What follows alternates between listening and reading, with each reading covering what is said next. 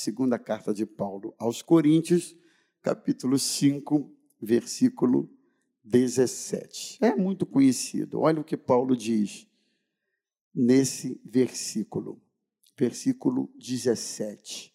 E assim, se alguém está em Cristo, é o que, gente? As coisas antigas já passaram, eis que se fizeram novas. As coisas antigas, e assim, se alguém está em Cristo, ali naquela versão, é nova criatura. As coisas antigas se passaram, e eis que se fizeram novas. Senhor Jesus, fala conosco nesses poucos minutos de reflexão que teremos para que sejamos edificados ainda mais do que já temos sido até aqui através da tua palavra. Eu te peço em nome de Jesus. Amém. Irmãos, aqui está um ponto fundamental do Evangelho de Jesus na vida de todo aquele que crê de verdade. É que em algum momento da nossa caminhada tem que haver um antes e depois. Tem que haver um divisor de águas. Tem que haver um momento em que o indivíduo diz assim: Foi aqui que o Evangelho marcou a minha vida. Essa semana eu estava conversando com meu pai e ele estava dizendo que um amigo muito próximo nosso, de muitos anos, criado na igreja desde pequeno e aos 80 anos de idade, já perto de morrer, ele disse para o meu pai assim: irmão Juarez, eu estou na igreja desde novo, já tenho 80 anos, mas eu cheguei à conclusão que agora é que eu me converti a Cristo de verdade. Então ele ficou na igreja décadas, convivendo com tudo isso que nós convivemos.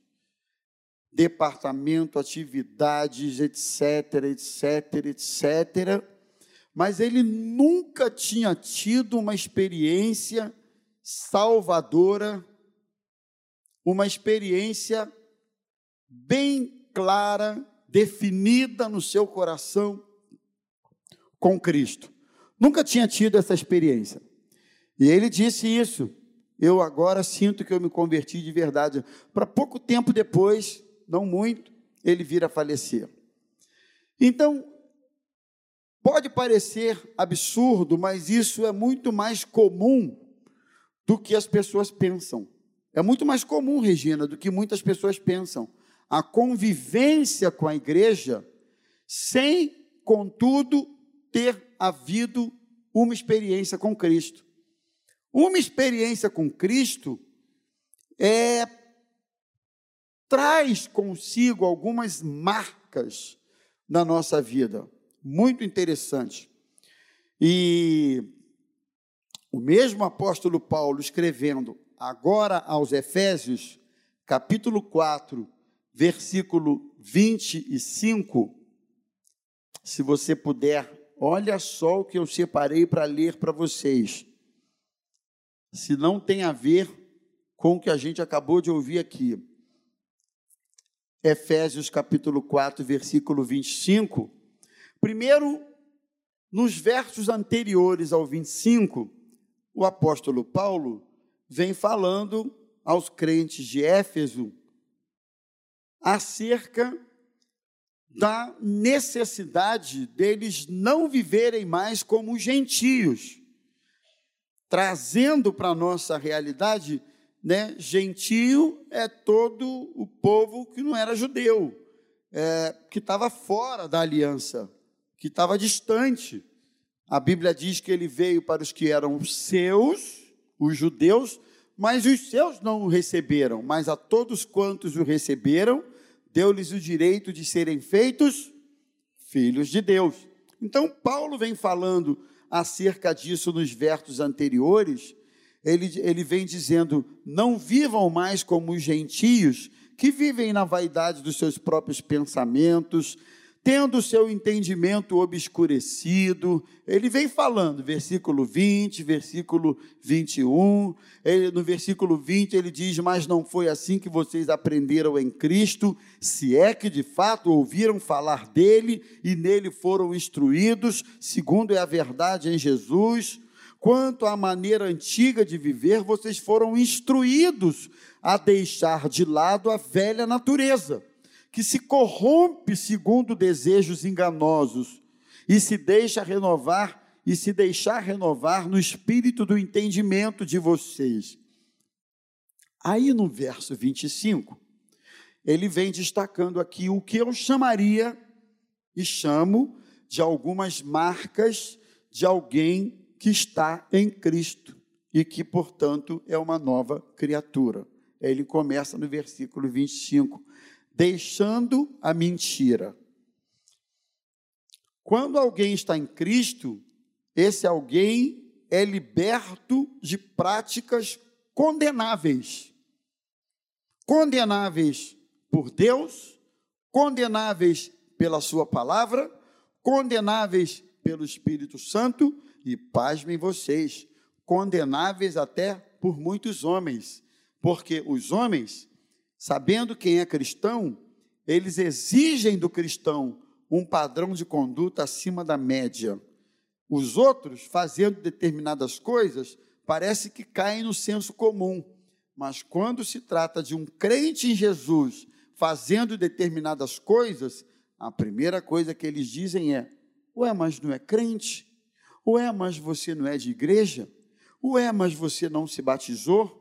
Então isso mostra que o ímpio exige um padrão que a Bíblia chama de padrão ou caminho sobremodo excelente daquele que professa a fé em Cristo Jesus. Então, nos liberta das práticas condenáveis. E aí ele vai dizer no verso 25: mentira, cada um fale a verdade com o seu próximo. Quem nasceu de novo é liberto da mentira não é compatível alguém que nasceu de novo viver na mentira. Aliás, se existe uma coisa que a Bíblia auto, é, a, a, Bíblia a Bíblia mostra que vem do diabo com clareza, que, que aliás ele é pai disso aí, é a mentira. A Bíblia diz que ele é mentiroso e pai da mentira todo aquele que profere a mentira, sistematicamente, rotineiramente, conscientemente, convive com a mentira harmonicamente, não sou eu quem está dizendo isso, é a Bíblia Sagrada. Não é filho de Deus, porque filho de Deus não vive na mentira. A Bíblia diz que a vossa palavra, o vosso falar, seja o que, hein? Sim, sim, não, não. O que passar disso vem do maligno. A Bíblia diz: falai a verdade uns com, para com os outros, ou falem a verdade uns para com os outros. Então, uma consequência natural de alguém que foi liberto de práticas condenáveis é que ele não é uma pessoa mentirosa. Não é mentiroso não só na sua fala, na sua versão, como eu ampliaria isso aí? Ele não é mentiroso no seu estilo de vida. Tem gente cujo estilo de vida é mentiroso. Ele quer demonstrar o que não é, ele quer passar uma imagem que não corresponde à realidade. Tudo isso é mentira.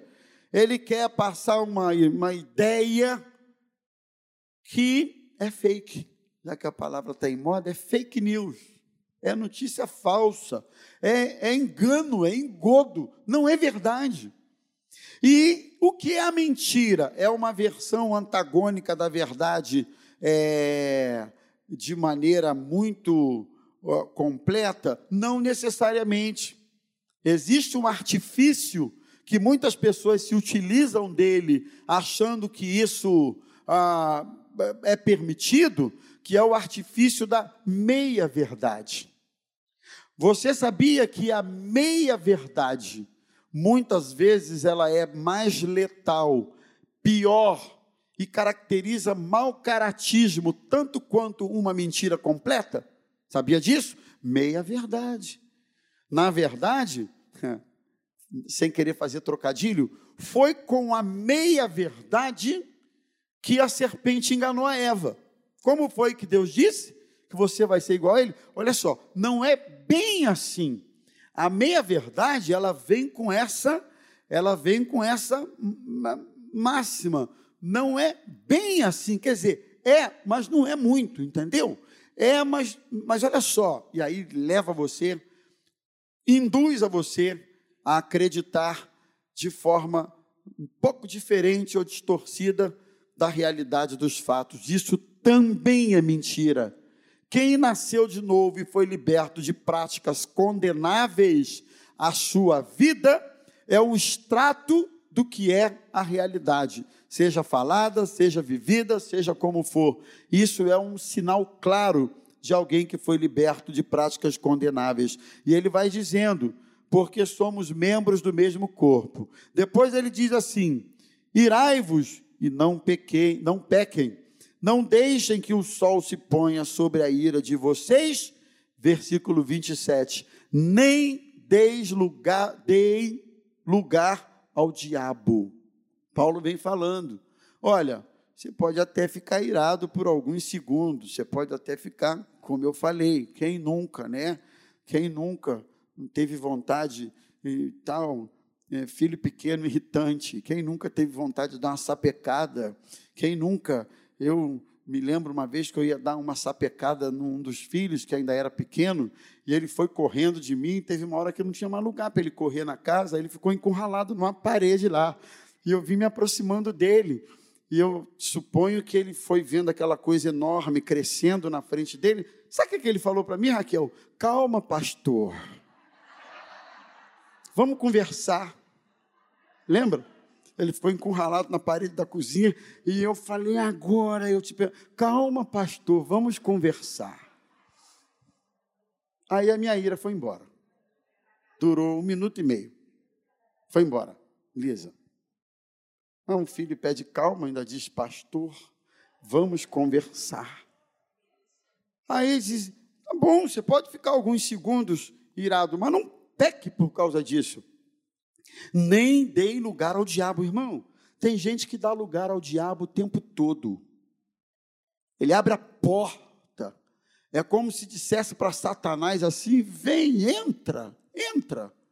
E ele entra mesmo. Se você der lugar, ele entra mesmo.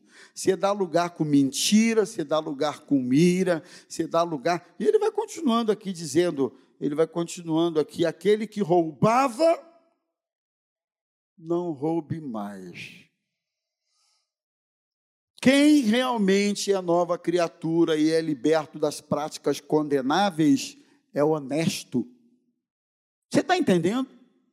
Não dá cheque sem fundo, não compra no nome dos outros para depois não pagar. É honesto. Não pode, não compra não tem dinheiro, não faz, é honesto. Não tem nome sujo por aí e continua com o nome sujo que não está nem aí. Outro dia um outro chegou para mim e disse assim: Ah, pastor, a minha esposa está com o nome sujo, mas o problema é dela, né? O nome é dela, não tem nada a ver com ela. Meu nome, é meu nome, o nome dela é o nome dela. Como assim? Quem é nova criatura é honesto, honesto com as suas coisas, honesto com seus compromissos. Quem é nova criatura, irmão, tem palavra, é honesto na sua palavra. Estou falando bobagem aqui, alguma coisa fora do, do, do, que, do que deveria ser normal para a gente? Eu acho que não. Quem roubava não rouba mais, não participa de esquema mais, mas é honesto e ele vai falando aqui: trabalhe fazendo com as próprias mãos o que é bom. Versículo 29. Não saia da boca de vocês nenhuma palavra suja, mas unicamente a que for boa para edificação. Palavra suja. Palavra suja, o, como é que fala? a lista pode ser enorme. Ah, de vez em quando um palavrãozinho. É, mas vai chegando uma hora que esse troço tem que incomodar a gente, né? Ah, mas de vez em quando um negocinho assim, hum, como é que fala? Amaldiçoa um aqui, chama outro do filho do diabo ali, e vai falando mais ali. Palavra suja. Não, não, a Bíblia diz que a boca fala do que o coração está cheio. Jesus disse assim: não pode de uma mesma fonte sair água doce e água amarga. Não pode. A fonte é uma só, ou há de produzir água amarga, ou há de produzir água doce, porque é uma fonte só, não tem essa, não tem essa condição. Então ele vai falando palavra torpe. Não entristeçais o Espírito Santo de Deus, no qual vocês foram selados para o dia da redenção. Não entristeçam o Espírito Santo. Tudo isso que Paulo vem falando aos Efésios é uma forma de entristecer o Espírito Santo. Que não haja no meio de vocês qualquer amargura, indignação. Vai lendo aí na Bíblia. Amargura, indignação, ira, gritaria. Tem gente amargurada no nosso meio, azeda. Tem gente que é azeda, amargurada. O coração dela é um coração assim. E Paulo vem falando isso aqui, que não haja no meio de vocês gente com coração amargurado. Indignação, ira, gritaria, blasfêmia, bem como qualquer maldade, pelo contrário, sejam bondosos, compassivos uns para com os outros, perdoando uns aos outros, como também Cristo vos perdoou. Então, quem é nova criatura é liberto de práticas condenáveis, eu coloquei aqui. Quem é nova criatura? A vida é redirecionada a partir de novos valores e novas prioridades. É que a gente aprende isso. A gente tem novos valores, novas prioridades nossa escala de valores mudam. Quem é nova criatura considera as Escrituras como seu modo de vida, ou seja, não é o que eu penso ou o que eu acho, é o que a Bíblia me orienta a fazer. Tem gente querendo discutir questões que a Bíblia não abre espaço para discussão. A Bíblia se posiciona. E aquilo em torno do que a Bíblia se posiciona, eu tenho que obedecer. Eu não posso discutir. Ah, mas eu acho. Você não tem que achar nada, é o que a Bíblia ensina a fazer. Ah, mas eu penso que não sei o que, eu não tenho que pensar nada. É o que a Bíblia ensina que a gente deve fazer. Já estou terminando. Nova criatura se integra a uma família espiritual. Como é importante uma família espiritual, irmãos? Como é importante isso aqui? Como é importante? É um ajudando o outro, né? É um apoiando o outro. É como é que fala? Ferro afiando ferro, é assim? ferro é, é isso mesmo. O ferro vai, vai é, é um ajudando a lapidar o outro. Família espiritual é isso. Quem é nova criatura se integra numa família espiritual. Essa coisa de igreja em casa, sirva a Deus em casa, com todo respeito aos irmãos aqui do Facebook. É muito bom estar em casa, mas se está em casa por opção, se está em casa porque está errado. O lugar de você estar é aqui na casa de Deus, a menos que haja um impedimento. Tudo bem, mas não havendo impedimento, o nosso lugar é na casa do Senhor. Alegrei-me quando me disseram: vamos à casa do Senhor. E por aí vai.